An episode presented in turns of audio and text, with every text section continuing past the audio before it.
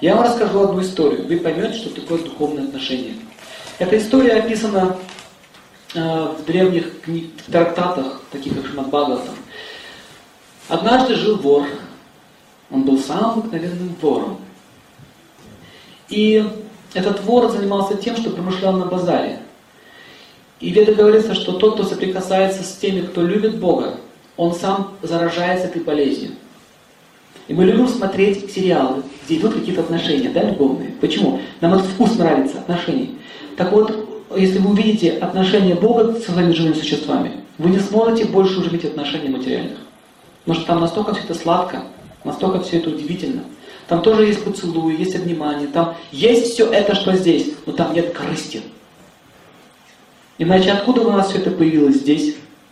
Так вот этот вор, он однажды на базаре увидел, что шли паломники. Он подумал, м-м, эти паломники идут в святые места. Значит, наверняка у них есть деньги. Что они будут жертвовать в святых местах? Деньги, конечно. Я пойду за ними. И он переоделся в святого, а, взял четки в руки и пошел. И старший из них это дело усек. Что это? Вот когда материалисты играют святых, это сразу видно по поведению.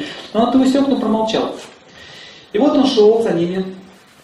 И однажды они разбили лагерь в лесу, развели костер, и он стал рассказывать. А он сидел, делал весь все слушать. На самом деле было неинтересно об этом слушать. Материалистам неинтересно слушать о играх Бога. Но ему пришлось, иначе какой он святой после этого, да? Он же паломник. Вот он сидит. И когда он услышал, что он говорит, что во Вриндаване, Вриндаван святое место, живет один мальчик. Когда он был на земле, он играл роль мальчика, и он проявлял свои детские шалости. Там написаны целые книги есть толстенные, биография его, что он делал, что все стояли от, от, от, на ушах от любви к нему. И он самый богатый, как он слышал слово «самый богатый», у него появился интерес. Так, он оживился. И он стал описывать, что он владеет всеми сокровищами мира. И отца его зовут Нанда Махарадж. Махарадж царь значит. «А!» Он ты рассказывал про прошлое, а он не понял, о чем разговор. Думает, что здесь... «А!» а еще он узнал, что на груди у него драгоценный камень, каустубха, который исполняет все желания. Если коснуться ли камнем к железу, он превращается в золото. Слышали о нем? Философский камень. Так вот этот камень висит на шее Бога. Хотят его найти. Дурачки. Он здесь не висит. Он может подарить его кому, если захочет. Вот. Он рассказал об этом камне. Он сказал, позвольте, а, вопросы есть? Есть! У меня очень много вопросов. Достал бумагу, Целый был список. Во-первых, мне интересует, где он живет. Адрес, место, время. Сколько, ну, сколько время, э, за какое-то что время я могу прийти к нему. Он живет в Вриндаване. Сказал адрес. Ага. А сколько весит этот камешек? Интерес вора, да? Этот камень. Бесценный представил, как он подошел к нему, забрал этот камень. Он представил, как он купит себе роскошный дом. Как говорится, бриллиантовый дым кружил вокруг его головы. И не дослушав до конца, точнее, а, он спросил, а чем он занимается? И тот начал отвечать, но он уже не дослушал. И он рванул на поиски этого мальчика. И вот он пришел в Ридан, место, где сейчас до сих пор стоит пять тысяч храмов. Каждый, на каждом месте 70 квадратных километров площадь, стоит 5 тысяч храмов древних, там, где он проявлял свои игры. И он говорит, интересно, какие здесь люди. И он стал спрашивать, вы не видели маленького мальчика? Еще говорят, что у него перышко на голове, и что он играет на флейте. А, он спрашивает, только видите, какой святой человек. С таким рвением он ищет его. Да, старейшины говорили, давненько мы не видали таких людей, таких паломников.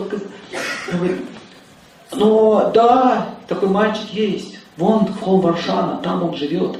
А, глазки его загорелись. А как его зовут? Маканчор. Маканчор переводится воришка масла. Воришка масла? Ммм, так он вор, коллега. Ммм, интересно. Маканчор, почему воришка масла? Он проявлял свои игры, он масло воровал, мартышкам раздавал. Масло типа нашего сгущенного молока. Кормил там животных, он любил шалить таким образом. Его называют Маканчор еще.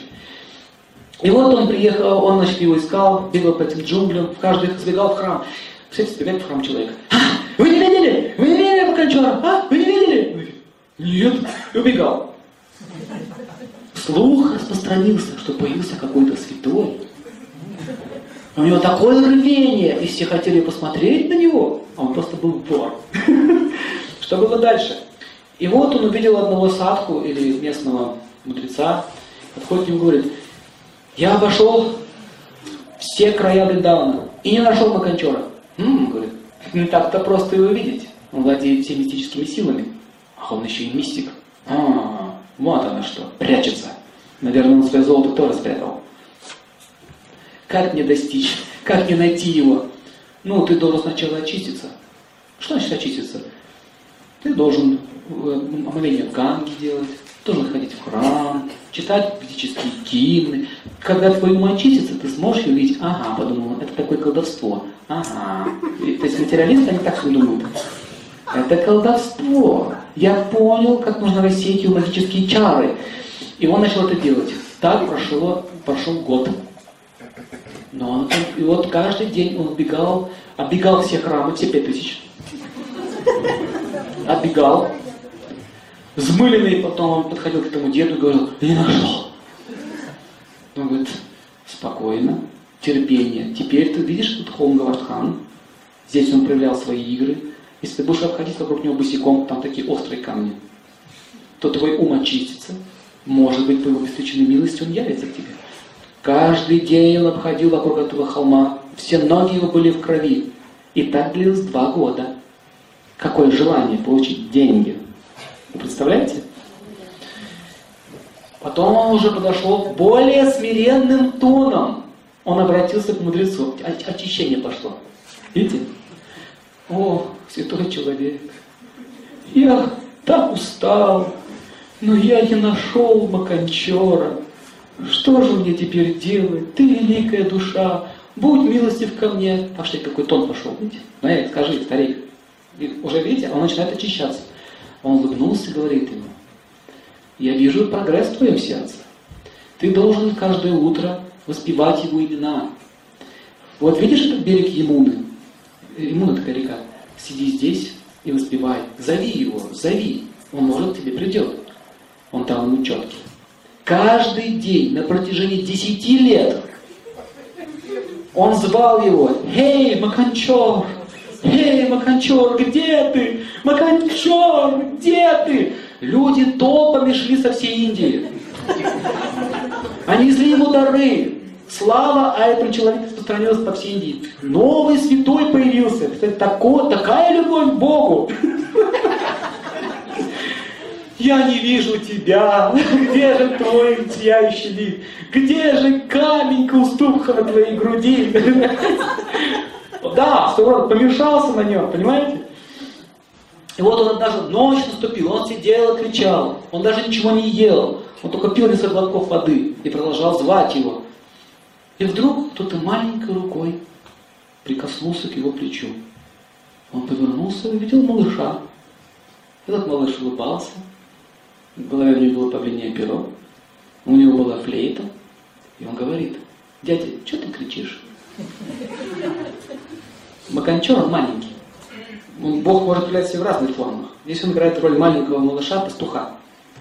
Это его место Бриндам. Дядя, что ты шумишь? А ты кто? Я?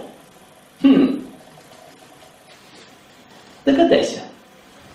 И он стал думать, кто же это может быть? Ну, могу сказать тебе одно, что я занимаюсь, я промышляю воровством. Воровством? Так ты вор? Да, я вор. И что же ты делаешь? Ну, иногда подворовываю масло, иногда я украду сердца моих возлюбленных. Странный человек, подумал он. И они сели. Вот послушай, если ты коллега, я тебя научу воровать более солидные вещи, чем какое-то там масло. Знаешь ли ты такого Маканчора? Говорят, у него отец очень богатый, и у него на груди драгоценный камень. Да. Про него слышал? Да, я, наверное, знаю его. Точно, я знаю его. Его сердце начало биться. Столько лет! Он спотел.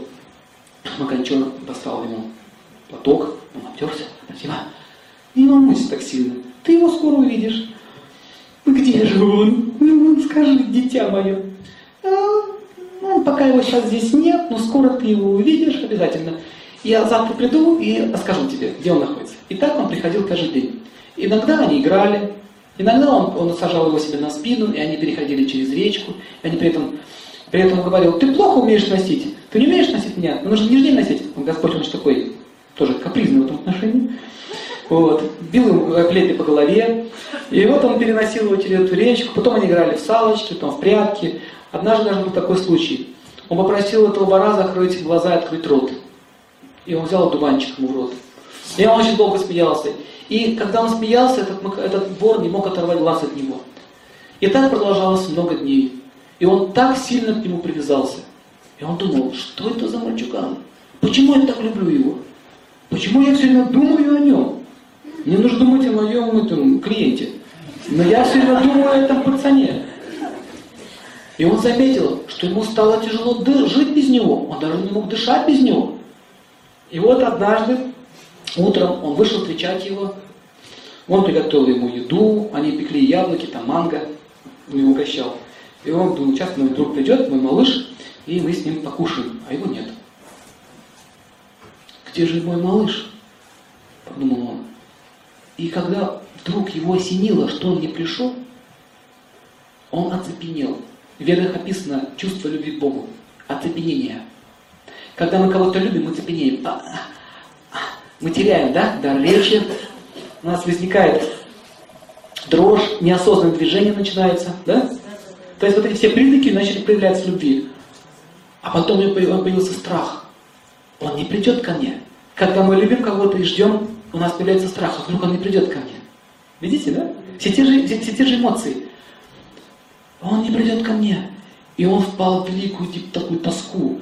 И он стал бродить по местам, где они играли, где они наслаждались своими вот этими развлечениями, где он ему нашел тот самое место, где он одуванчик в рот засунул. И он видел этот песок, где они ну, играли в салочки. Он падал на этот песок и лежал, и, и не мог произнести ни слова. Люди были рядом, которые видели эту, эту сцену. Многие считали его сумасшедшим. Кто-то считал, что его напали духи, а кто-то оценил, понял, что у него проявляются все признаки духовного экстаза. Он не брился, не мылся, его волосы отросли, стали очень длинными. Он забыл про свое физическое тело, он шел и говорил, где мой малыш? Где мой малыш? И так продолжалось пять лет. Представляете? И вот однажды он сидел и плакал на берегу Емуны. Плакал, рыдал. И вдруг кто-то маленькой рукой коснулся его. Он поворачивается, перед ним стоял Маканчор. Но в этот раз он был очень серьезен. И он говорит, не плачь, утри свои слезы. Где ты был? Где ты был? Я так долго искал тебя. Почему ты покинул меня? И почему я вообще так привязан к тебе? Я решил исполнить твою просьбу. Я знаю твое сокровенное желание, что ты хочешь. Я подарю тебе это. И он достает из своей груди драгоценный камень Каустубха и дает ему этот камень. Возьми, это то, что ты хотел. Так ты и есть тот самый Маканчор, за которым я охотился столько лет. Он говорит, ага, это я. Ты обманул меня. Да, да, я обманул тебя. Я не хочу этого камня. Зачем мне это битое стекло, когда я получил бриллиант? Я хочу тебя. И он обнял его, прижал к своей груди и сказал, я больше никогда тебя не отпущу. Не отпущу со своих рук. И он нес его. И там описывается эта история, что когда он его взял в руки, он оставил тело. Ну, тело физическое оставил. И все видели, как вот эта вот душа вышла, и она, Господь так вот в руку взял к себе. Опа. Такая вот история. И таких историй бесчисленное множество. Смотрите, это раскрывает духовную любовь. Насколько она велика и глубока. У него были грязные мотивы. Он хотел эксплуатировать его. Но настолько величие божественной любви. Он оценивает сам факт, что ты хочешь ко мне идти, даже если ты хочешь меня, как говорится, поиметь в чем-то.